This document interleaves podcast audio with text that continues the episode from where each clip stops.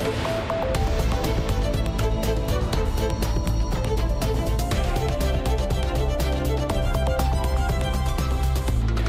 Portugal em direto, títulos em destaque hoje, Cláudia Costa. Boa tarde.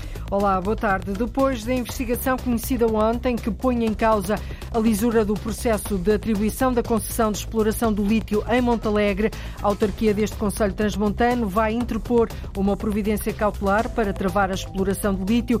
Diz que a natureza não pode ser destruída, nem as pessoas desalojadas em nome do ambiente. Seria um contrassenso. Também Botica está a ultimar uma ação de impugnação à continuidade da mina do Barroso.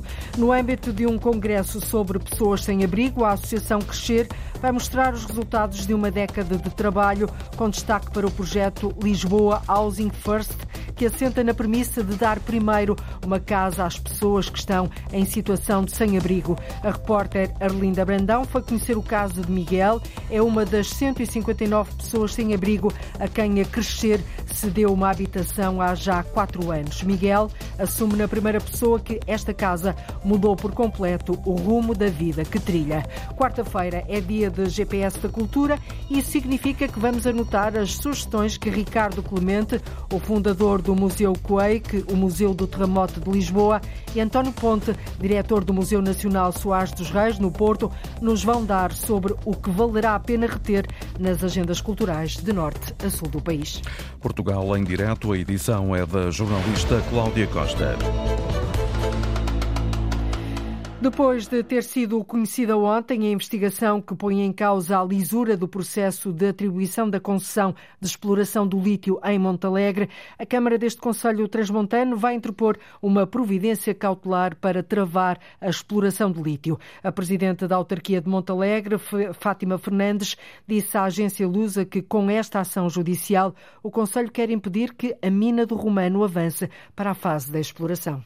Vamos interpor uma ação administrativa e providência cautelar eh, no Tribunal para parar eh, a exploração eh, na mina do Romano e porque verdadeiramente consideramos que é um projeto que não traz nada de bom para o nosso território. E a autarca explica também o impacto negativo da exploração de lítio para aquele Conselho Transmontano. Este projeto pode ter um impacto muito, muito negativo na água que se situa na barragem do Alto Rabagão. Temos também por princípio que não podemos destruir a natureza em nome eh, do ambiente, eh, portanto é até um contrassenso. Para proteger o ambiente, destruímos ainda mais o ambiente e principalmente as pessoas. Não podemos considerar normal desalojar pessoas eh, que desde há séculos residem eh, na zona onde vai ser implantada eh, a mina, o modo de vida, o património dessas pessoas tem de ser salvaguardado a todo o custo. E depois temos um projeto muito maior que é o facto de sermos património agrícola mundial. A mina de lítio do Romano obteve no mês passado uma declaração de impacto ambiental condicionada por parte da Agência Portuguesa do Ambiente, que impõe medidas compensatórias para as populações locais e medidas de minimização para o lobo ibérico. A Luz ao Recurso já disse, entretanto, que tenciona iniciar a exploração mineira em 2027. Também a Associação Montalegre Convida, criada para lutar contra a exploração exploração mineira disse que a investigação divulgada ontem põe em causa toda a lisura do procedimento na atribuição da concessão de exploração do lítio em Montalegre, por isso mesmo exigiu às entidades competentes que procedam à anulação de todo o processo. Igualmente, o presidente da Câmara de Boticas também decidiu avançar que o município está a ultimar uma ação de impugnação à continuidade da mina do Barroso, incluída na investigação que levou à admissão do primeiro-ministro. Fernando Queiroga explicou à agência Lusa que esta ação dará entrada no tribunal no prazo estimado de 15 dias. Este processo vem nos dar mais força, vem nos dar mais argumentos àqueles argumentos que nós sempre fomos apresentando ao longo de, de, deste processo. Nós sempre dissemos que este processo estava mal conduzido, logo desde o início a concessão da brutalidade da área que foi concedida pela DGEG sem prévia consulta quer ao município, quer à Junta de Freguesia e outros organismos. Estranhamos também aí, que não eram meia dúzia de hectares, de 70 hectares passou para 500 e, e tal hectares e, portanto, não houve uma prévia consulta ao município de Boticas e, portanto, isto agora só nos dá ainda mais força para continuar a nossa contestação. Portanto, há uma providência cautelar por parte da Junta de Freguesia. Nós estamos a ultimar a nossa ação, uma ação de impugnação à continuidade do projeto. E, portanto, eh, esta é, sem sombra de dúvida, uma grande argumentação para que o projeto não vá para a frente. Quanto à investigação que levou o Primeiro-Ministro a pedir admissão, o autarca de Boticas disse não ter conhecimento de nada, nem nunca ter sido contactado por ninguém.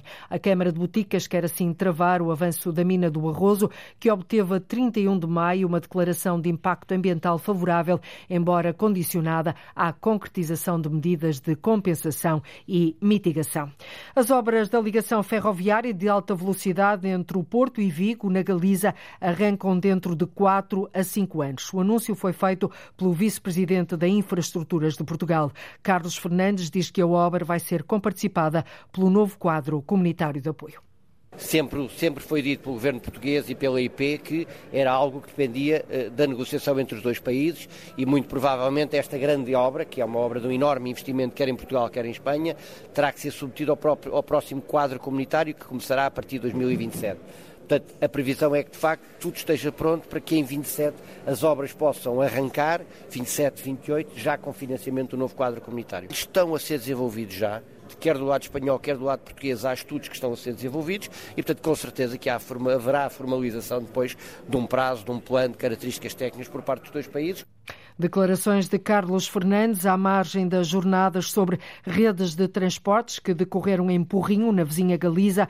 O vice-presidente da Infraestruturas de Portugal sublinhou que a região norte e a Galiza têm um serviço de passageiros que não é competitivo, na ordem das 2 horas e 30 minutos entre o Porto e Vigo. Por isso, esta linha de alta velocidade vai ser essencial, acredita, para uma ligação mais rápida entre os dois países. Portugal lança no início do próximo ano o primeiro concurso para para a nova linha de alta velocidade entre Lisboa e o Porto e na fase seguinte vai preparar a ligação entre Braga e a fronteira e entre Campanhã, no Porto, e o aeroporto Francisco Sacarneiro. A Associação Ambientalista Almargem considera um erro a construção de uma nova barragem no Algarve a instalar na ribeira da Foupana. A barragem é uma ideia há muito defendida por quase todos, desde associações de agricultores, regantes, até à generalidade dos autarcas do Sotavento Algarvio, numa altura em que as reservas de água nas albufeiras da região estão em níveis preocupantes, isto apesar da chuva que tem caído, a Fopana é vista como uma solução para aumentar a capacidade de armazenamento. E enquanto uns apelam à urgência da barragem, outros alertam para o impacto negativo de uma, de uma obra de tal envergadura. Almargem lembra que a Ribeira da Fopana, que atravessa vários conselhos do Sotavento, é um dos poucos cursos de água que ainda corre livremente e dos mais bem preservados da região. Mário Antunes. Embora não tenha nenhum estatuto de proteção para a Almargem, a Ribeira da Fopana tem um interesse particular no conjunto dos cursos de água do Algarve. Pelo conjunto de habitats com interesse para conservação, a Associação pede há muito a inclusão da Fopana na rede Natura 2000. Só dessa forma vai ser possível assegurar a conservação de espécies prioritárias que ali existem. Os ambientalistas temem as consequências em represar o que consideram ser um dos mais preservados cursos de água no Algarve. A Almagem salienta em comunicado que a construção de novas barragens constitui uma séria ameaça à conservação da biodiversidade. No limite, há uma transformação de habitats terrestres e destruição de galerias ripícolas. A Almagem recorda que a região já dispõe de seis grandes barragens, Odelô, Carade, Funcho, Bravura, Beliche e Odeleite, e que todas elas ficaram abaixo da capacidade de utilização nos últimos anos. No mesmo comunicado, a Associação avisa que a construção de mais uma barragem não vai melhorar a gestão de recursos hídricos na região, apenas aumentar a pressão da utilização. A forte oposição dos ambientalistas a esta nova barragem contrapõe os defensores com a ideia de que a região precisa de aumentar a capacidade de reserva de água. Por isso, ao longo dos últimos anos, várias autoridades algarvias têm reclamado a a construção da Ribeira da Fopana, um afluente do Guadiana. Posição defendida por agricultores e pela generalidade de autarcas dos municípios do Sotavento. A região atravessa uma crise séria ao nível da capacidade de água armazenada, mesmo com chuva que tem caído nos últimos meses. No Loureiro, investigador desta temática na Universidade do Algarve, comparou o volume armazenado no final de setembro com o final de outubro para esclarecer que o aumento nas reservas de água foi de apenas 0,6%. Isto apesar da chuva que tem caído nos últimos tempos, enquanto uns apelam à urgência da construção da barragem da Foupana, no Algarve, outros alertam para o impacto negativo de uma obra desta envergadura.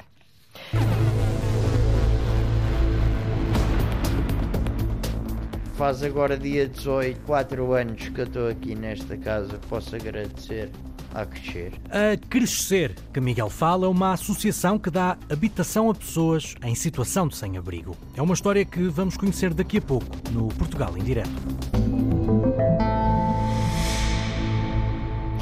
Em Ovar, renasceu a esperança de que a decisão do Ministério da Saúde de afetar os utentes do Conselho à nova Unidade Local de Saúde de Aveiro e não à de Santa Maria da Feira possa ser revertida. O autarca de Ovar, Salvador Malheiro, ouvido pela Antena 1, diz que vai continuar a pressionar o governo para voltar atrás nesta decisão e acredita que com o atual cenário político que o país está a viver, ainda possa haver uma saída que beneficie os utentes de Ovar.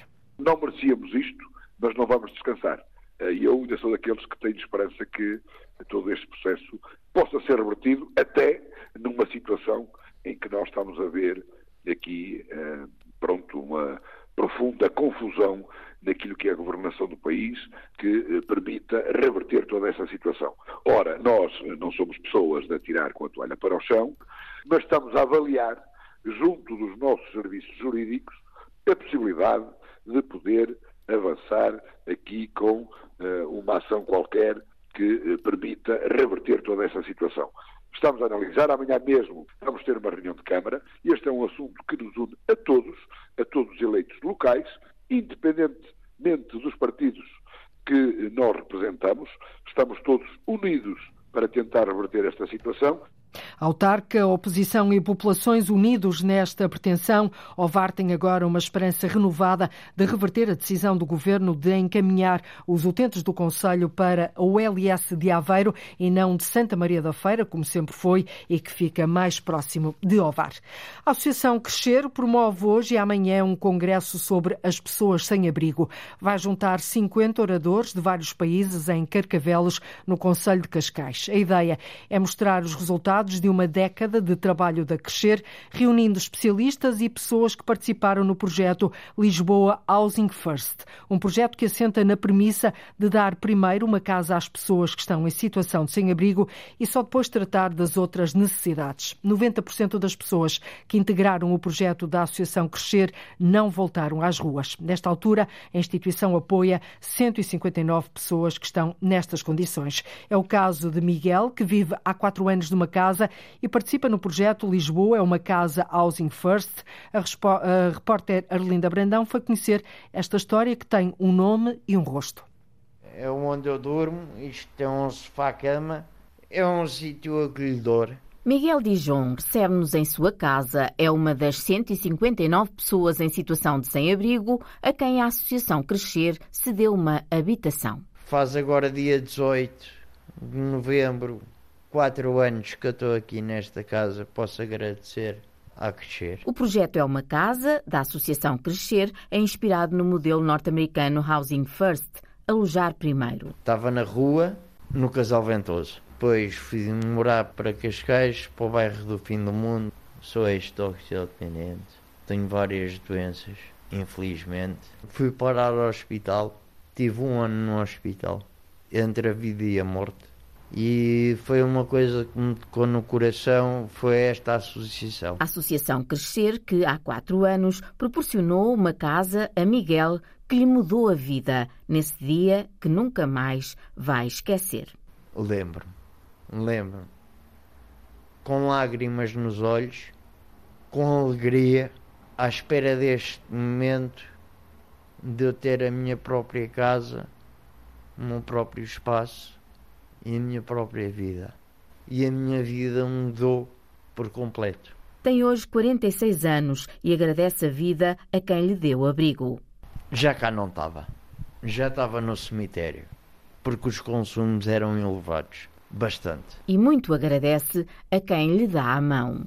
Eles estão cá para mim. Em 10 anos de projeto, das 159 pessoas sem abrigo que receberam casa das mãos da Crescer, 90% não voltaram à rua e metade deixou o consumo de drogas. O Alid está ao lado de Miguel e presta-lhe apoio em nome da associação. A Associação Crescer tem esta tradição de incluir pessoas que têm experiências, ah, seja de sem-abrigo ou de consumos, apoiar os utentes e essas pessoas são chamadas como pares e portanto o meu trabalho apoia nas visitas eh, na medicação, nas consultas, acompanhamentos para hospitais, é a nossa presença uh, para ajudar os utentes. O Alid é argelino e começou a trabalhar com a Crescer há dois anos e meio, ele próprio que também foi uma pessoa sem abrigo. Oferecia uma casa primeiro, criar as condições para as pessoas começar um processo de, de cura e de estabilização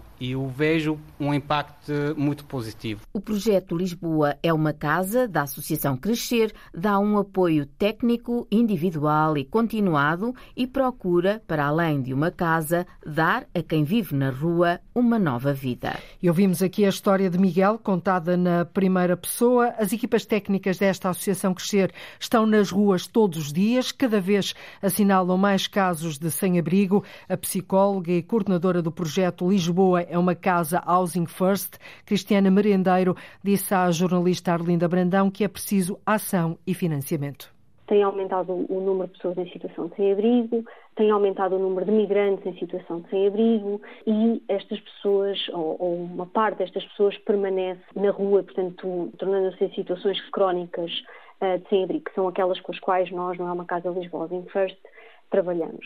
Contudo, durante estes anos também se tem percebido que há metodologias que funcionam e que realmente permitem que as pessoas acedam a uma habitação, permaneçam nessa habitação, desenvolvam um conjunto de objetivos que, da nossa experiência, passam por uma melhoria das condições de vida, estabelecimento de laços sociais, melhoria das condições de saúde e um sentimento de pertença a uma comunidade, portanto é isso também que a casa representa, não é? Isso deixa-nos esperançosos que há como melhorar a situação atual desde que haja realmente um investimento sério em respostas de longo prazo. Portanto, nós temos investido em Portugal durante muito tempo em uh, respostas temporárias, respostas essas que são os albergues, não é? A maior parte das respostas que, que são conhecidas por pessoas em situação de sem-abrigo passam por uh, respostas de grupo, respostas temporárias que rapidamente se transformam em respostas a longo prazo se as pessoas não tiverem como transitar não é? em uma habitação permanente.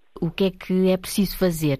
Portanto, para já salvaguardar a continuidade dos projetos de, de Housing First e, portanto, nós precisamos que uh, haja um, um, financiamento que esteja de acordo com estas uh, alterações, não é? Se temos rendas mais elevadas, um, esse financiamento tem que acompanhar, uma vez que o Housing First pressupõe habitações individualizadas, espalhadas pela cidade e alugadas no mercado imobiliário comum. Esse financiamento um, terá que vir de onde? Outras cidades terão outras realidades, mas em Lisboa, a Câmara Municipal de Lisboa e o Instituto da Segurança Social.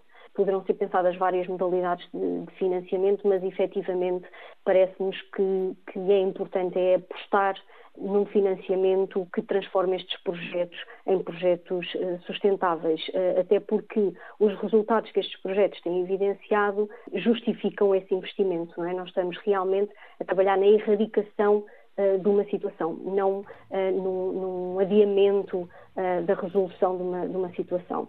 O Congresso sobre as pessoas em situação de sem-abrigo decorre hoje e amanhã em Carcavelos. O objetivo é mostrar os resultados de uma década de trabalho. Deste trabalho reúne especialistas e pessoas que estiveram em situação de sem-abrigo. 90% das que integraram o projeto da Associação Crescer não voltaram às ruas, como a Crescer. Várias outras organizações têm desenvolvido este modelo, quer em Lisboa, quer noutras cidades do país. E no Porto, Porto. O número de pessoas em situação de sem-abrigo estará a baixar. É pelo menos esta a convicção do vereador da Coesão Social da autarquia, que admite ainda assim não ter os dados mais recentes. Fernando Paulo diz que o balanço mais rigoroso vai ser feito até ao final do ano, mas o vereador portuense acredita que o trabalho que está a ser feito pelas diversas instituições leva a crer que há menos pessoas a viverem na rua. Neste momento, nós temos, de facto, eh, um acompanhamento mais próximo e mais cuidado junto dos grupos mais vulneráveis, temos uma capacidade de intervenção maior, até, que, até porque do processo de descentralização resultou um, um, um reforço da, dos técnicos que trabalham em inserção social, nomeadamente os beneficiários familiares da RSI. E, portanto, com este reforço do número de técnicos, com esta relação de proximidade e com um trabalho uh, também mais preventivo e a, e a acudir às situações logo que há sinais uh, também uh, de grande vulnerabilidade, nós estamos a conseguir, em algumas situações, estancar e evitar que a situação se agudize mais. No final do ano passado, o Porto registava 647 pessoas em situação de sem-abrigo, mas a maioria, mais de 400, tinha já encontrado uma resposta social. Estes são os números da autarquia, ou seja, na rua estariam 171 pessoas sem teto. Para continuar a fazer baixar estes números, Fernando Paulo, o vereador da Coesão Social da Câmara do Porto, continua a defender uma estratégia concertada entre todos os municípios da área metropolitana.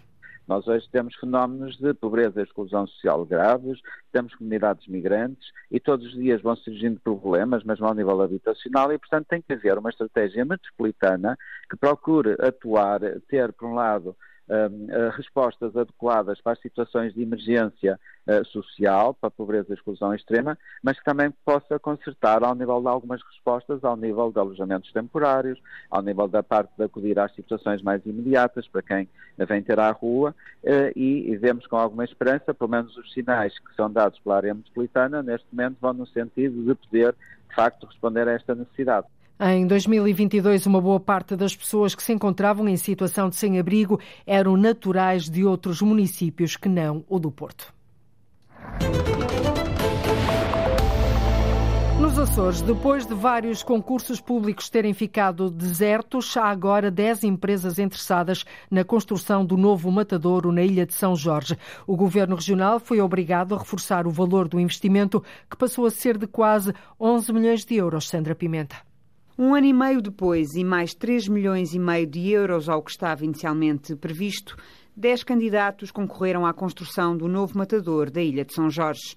Um bom sinal, diz o secretário regional da Agricultura, António Ventura. É um bom sinal. É sinal de que, de facto, há empresas interessadas na construção do matador. Lembro que o preço base do matador era 7,5 milhões de euros. Tivemos que atualizar o preço para 10,9 milhões e, felizmente, tivemos 10 empresas. Empresas que se candidataram a quatro diferentes lotes que constituem este concurso internacional. O matador de São Jorge foi lançado a concurso em quatro lotes. Um lote 1 relativamente à construção civil, um lote 2 relativamente à isotermia e instalações frigoríficas, um lote 3 relativo a equipamentos de processo e um lote 4 relativamente à central de água quente. Isso significa que as empresas podem escolher o lote a que se candidatam. São lotes independentes. O matador não foi colocado a concurso na sua globalidade. A verificação das candidaturas por parte do IAM é o próximo passo, mas aconteça o que acontecer, António Ventura deixa uma garantia. O Matador de São Jorge é uma construção que vai acontecer. Temos um prazo até finais de 2025 para a sua construção. É um compromisso deste governo. É uma obra no âmbito do PRR e, portanto, é de todo o interesse hum, dos Açores haver uma estrutura de abate nova na Ilha de São Jorge. Matador da Ilha de São Jorge, obra financiada pelo PRR e que deverá estar concluída em 2025. Isto depois de vários concursos terem ficado desertos, 10 empresas estão interessadas na construção do novo matadouro na ilha de São Jorge. Na Avenida de Berna, em Lisboa, as paredes da Faculdade de Ciências Sociais e Humanas da Universidade Nova saltam à vista de qualquer um que por lá passe, porque é lá que se ergue o mural de homenagem ao 25 de Abril e a Salgueiro Maia. Foi construído há 10 anos e esta manhã Mariana Paiva Almeida inaugurada a requalificação do mural. A imagem de Salgueiro Maia a preto e branco destaca-se no centro do mural de homenagem a um eterno símbolo da Revolução dos Cravos. A obra de arte da Faculdade de Ciências Sociais e Humanas da Universidade Nova de Lisboa foi criada há uma década, mas com o passar dos anos foi precisa uma nova intervenção. Esse mural já se tornou numa imagem icónica da faculdade, mas por outro lado foi também sendo apropriado pela própria cidade, pelos munícipes, que o foram progressivamente entendendo como património. Maria Cardeira da Silva, professora da faculdade, é responsável pelo projeto. Lançou o desafio a quatro jovens artistas. Como é que íamos renovar o mural, mantendo justamente todos os valores que as pessoas já tinham eh, projetado sobre ele. Convidámos uh, artistas uh, da, da plataforma Underdogs a pensarem sobre, sobre o assunto e como resolver esta, esta questão. Pensada e desenvolvida apenas por mulheres, é uma tentativa de expor o lado feminino da Revolução de Abril. Pôr as ideias de todas na, na, parede, não é? E arranjar uma harmonia entre, entre os nossos estilos. Trazemos aqui discursos que achamos importantes para nós conectar a esta data do 25 de Abril e mantendo esta premissa, né? esta, esta ideia de que a liberdade é uma luta constante. Petra Preta é uma das artistas por detrás do mural com 18 metros de comprimento e 5 de altura. Nós não tínhamos também tanto esta vontade de trazer essa, esse cariz mais bélico não é? e colocar as armas e para fazer alusão a tudo o que aconteceu antes. Mas, no entanto, queria na mesma trazer este papel da mulher e representá-la como parte integrante desta, desta luta. A mensagem principal deste mural, para além da homenagem a Salgueiro Maia, é garantir que o papel da mulher no 25 de Abril não passa despercebido. A inauguração da obra coincide com o aniversário da faculdade, que apresenta também um calendário de atividades comemorativas dos 50 anos da Revolução de Abril. Precisamente para marcar o arranque das celebrações dos 50 anos do 25 de Abril, este mural representa uma visão atualizada da Revolução dos Escravos. Damos agora um salto até à Covilhã. Começa hoje a segunda edição da Semana Criativa, um evento que pretende assinalar a classificação da cidade criativa da Unesco na área do design. Há várias iniciativas previstas, desde oficinas têxteis, visitas guiadas, palestras e exposições, da qual se destaca a Entre Tecido, uma mostra que reúne criatividade e sustentabilidade. A inauguração da mostra está marcada para esta tarde no Teatro Municipal, mas o jornalista Paulo Brás antecipa aquilo que pode ser visto na exposição.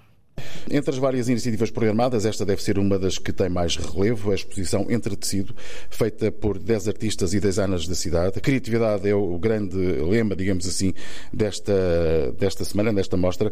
O Vasco Pinho, o curador desta exposição, o que é que podemos ver aqui, Vasco? Bem, podemos ver o trabalho de 10 designers uh, e mostrar como a sustentabilidade foi a palavra de ordem para criar este espaço. Uh, acho que devem vir visitar, conhecer o que se faz, a criatividade uh, na Covilhã.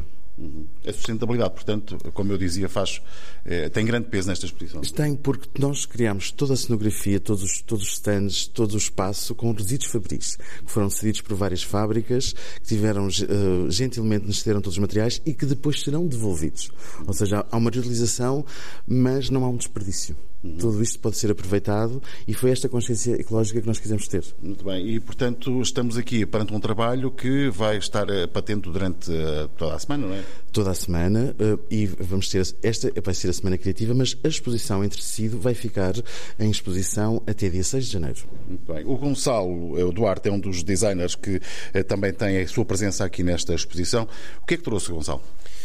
Realmente esta exposição permite aos artistas e aos designers trazer todo aquilo que é a nossa criatividade. A minha em especial é muito uh, fundamentada na minha avó, uma designer de moda há mais de 50 anos, e de facto este é um espaço que permite uh, espelhar toda essa criatividade. Criatividade que já vi baseada na moda feminina. Moda feminina é o meu foco. Uh, fazemos roupa de senhora vestível para o dia a dia, uh, peças reais para mulheres verdadeiras. Mas de forma sustentável também, não é? Também de forma sustentável, com tecidos sustentáveis, amigos do ambiente. Reaproveitamentos, é isso que se faz? Reaproveitamentos, estoque zero, aquilo que se chama o não sobrar qualquer tipo de tecido. Muito bem. Sra. Vereadora, a Regina Gouveia, para além desta exposição, esta é apenas uma, um dos exemplos dos eventos que vão acontecer durante esta, esta semana. O que é que vai acontecer mais concretamente?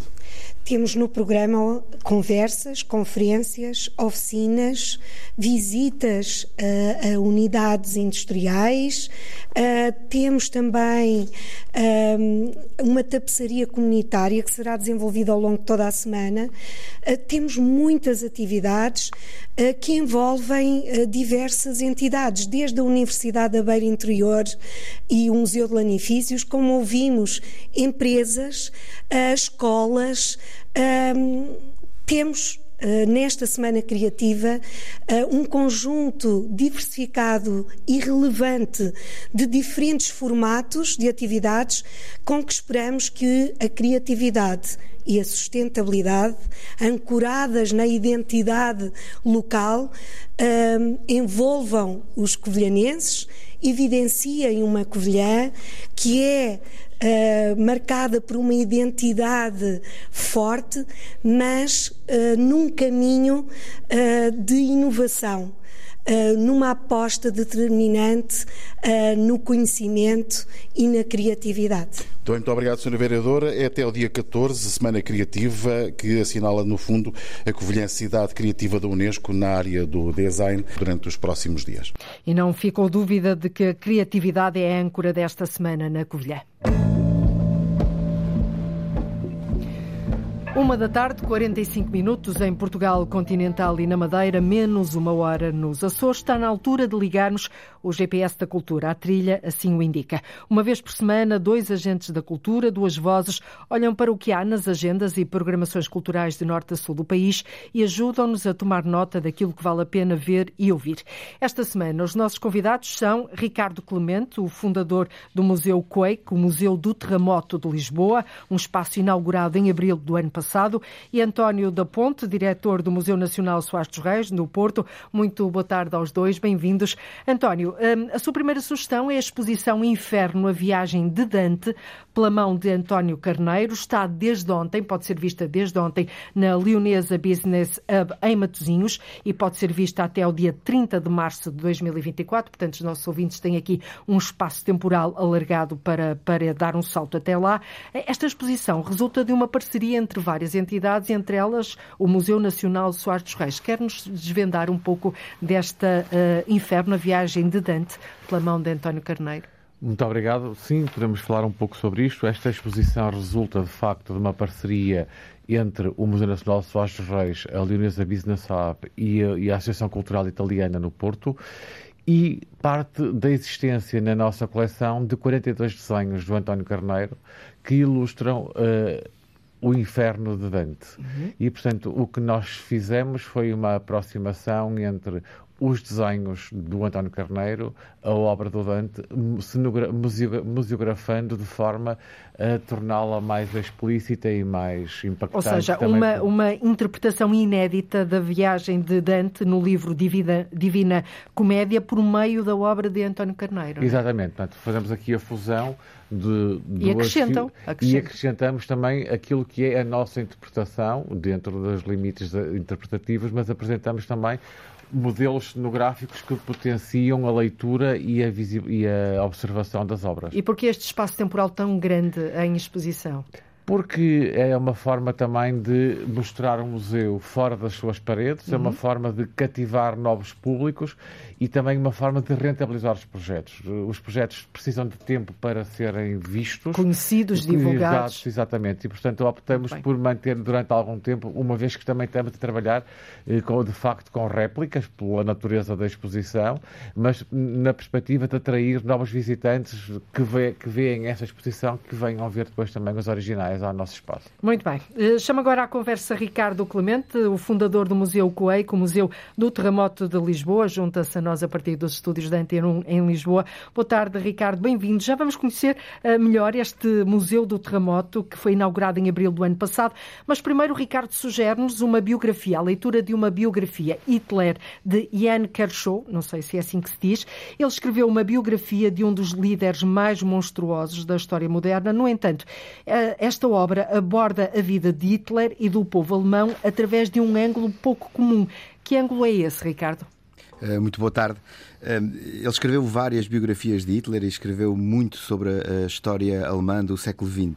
É realmente o, o ângulo que ele pega nesta, nesta biografia é um ângulo que nos desconcerta um pouco, porque não, não coloca o líder, neste caso Hitler, como o único bote expiatório de todas as monstruosidades que aconteceram uh, naquele momento Ou seja, da, não da nossa arca história. com a culpa coletiva. Não arca com a culpa coletiva e, e há realmente uma frase uh, que, que Ian Kershaw uh, escreve um dia e que eu acho que nos diz tudo, que ele diz que o caminho para Auschwitz foi construído pelo ódio, mas, pavi mas pavimentado pela indiferença. E isto realmente diz, ou seja, é a essência da sua forma de ver um, o papel de Hitler e o papel da população alemã. É, é uma obra, é uma obra corajosa, Ricardo.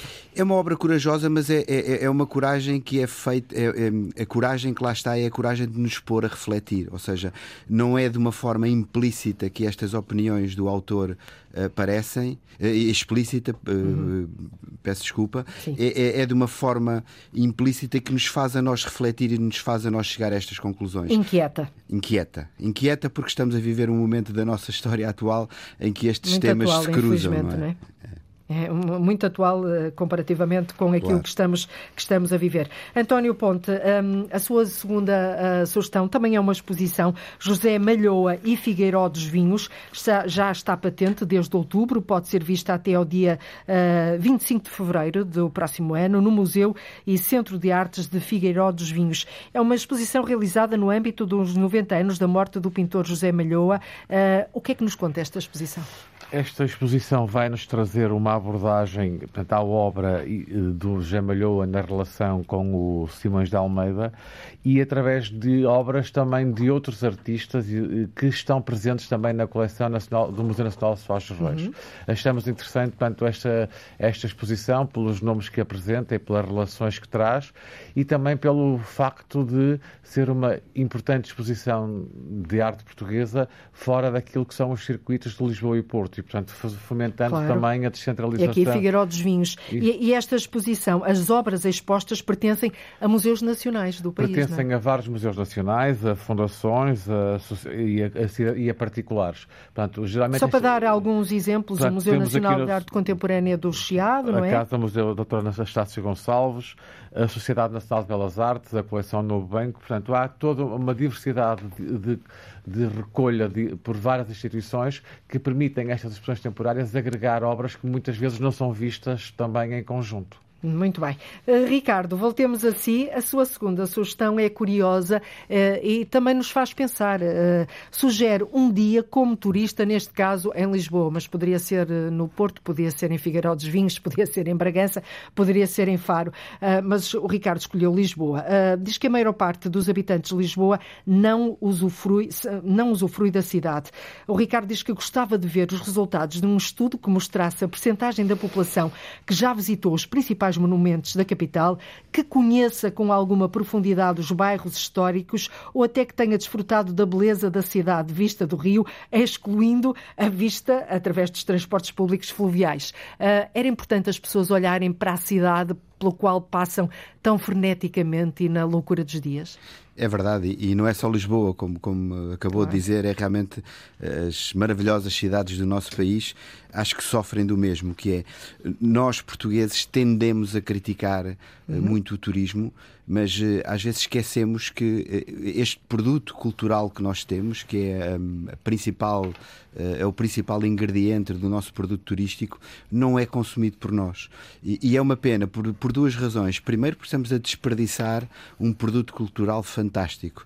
Qualquer das nossas cidades são partes da nossa história que são coisas fantásticas. Lisboa, em concreto, que é a cidade que eu habito, eh, eu não tenho a mínima dúvida que a maior parte de nós não visitou realmente os principais museus, não conhece as histórias dos bairros eh, Não, históricos é com alguma profundidade e isto fa- tem um duplo hum, eh, Isto sentido acontece, negativo como disse, em várias outras cidades em várias país. outras cidades. E tem um duplo sentido negativo, que é que, por um lado, eh, nós não consumimos este produto cultural que é valiosíssimo, e segundo, quanto mais ausentes os habitantes estão das suas cidades, pior elas se tornam.